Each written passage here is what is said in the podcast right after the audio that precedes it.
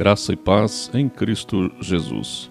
O texto da nossa meditação de hoje está em Marcos capítulo 12, verso 24, que diz: Vocês estão enganados, pois não conhecem as Escrituras e nem o poder de Deus.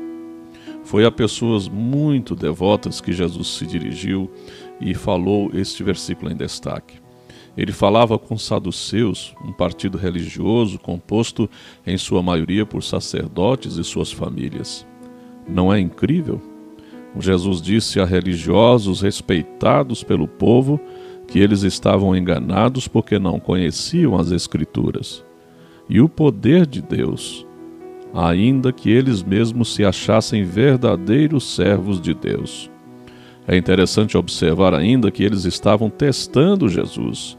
Aproximaram-se dele com uma questão que achavam ser insolúvel de acordo com as Escrituras como Jesus pregava a respeito da ressurreição dos mortos, e eles não acreditavam que ela fosse possível, procuravam colocar Jesus em xeque, utilizando parte das Escrituras para mostrar a incoerência dessa doutrina.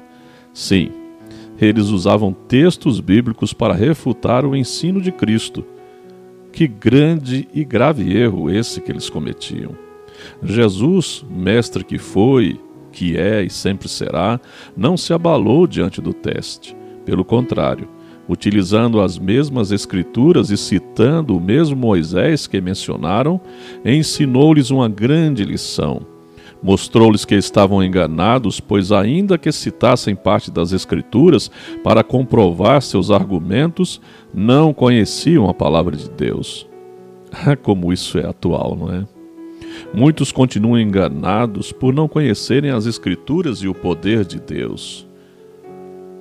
Diante da avalanche de ensinos contraditórios disseminados em nossa época, só há uma maneira de não se enganar assim: observar com muita atenção aquilo que as Escrituras dizem, no todo e não em partes.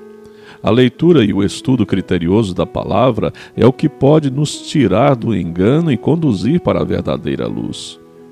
Fiquemos atentos para que não se aplique também a nós a dura afirmação de Jesus dirigida àqueles religiosos: vocês estão muito enganados.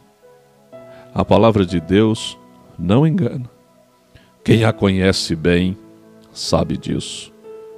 Pense nessa realidade. Vamos orar?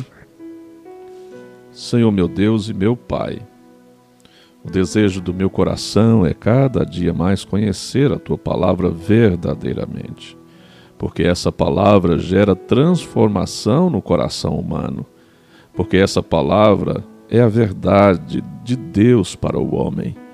Que o Senhor nos ajude a compreendê-la sempre da forma correta, através da ação do Teu Espírito Santo em nossas vidas. Senhor, que as pessoas que me ouvem nesse dia tenham desejo, vontade, interesse de poder estudar essa palavra e conhecer o Deus da palavra, e assim, ó Deus, tenham suas vidas transformadas. Eu oro a Ti, ó Deus, em nome de Jesus, o Mestre dos Mestres. Amém. Eu sou o pastor Wilton Cordeiro da Silva, da Igreja Presbiteriana de Itumbiara, Goiás, localizada na Avenida Afonso Pena, 560. Um grande abraço a todos, um excelente dia. Amém.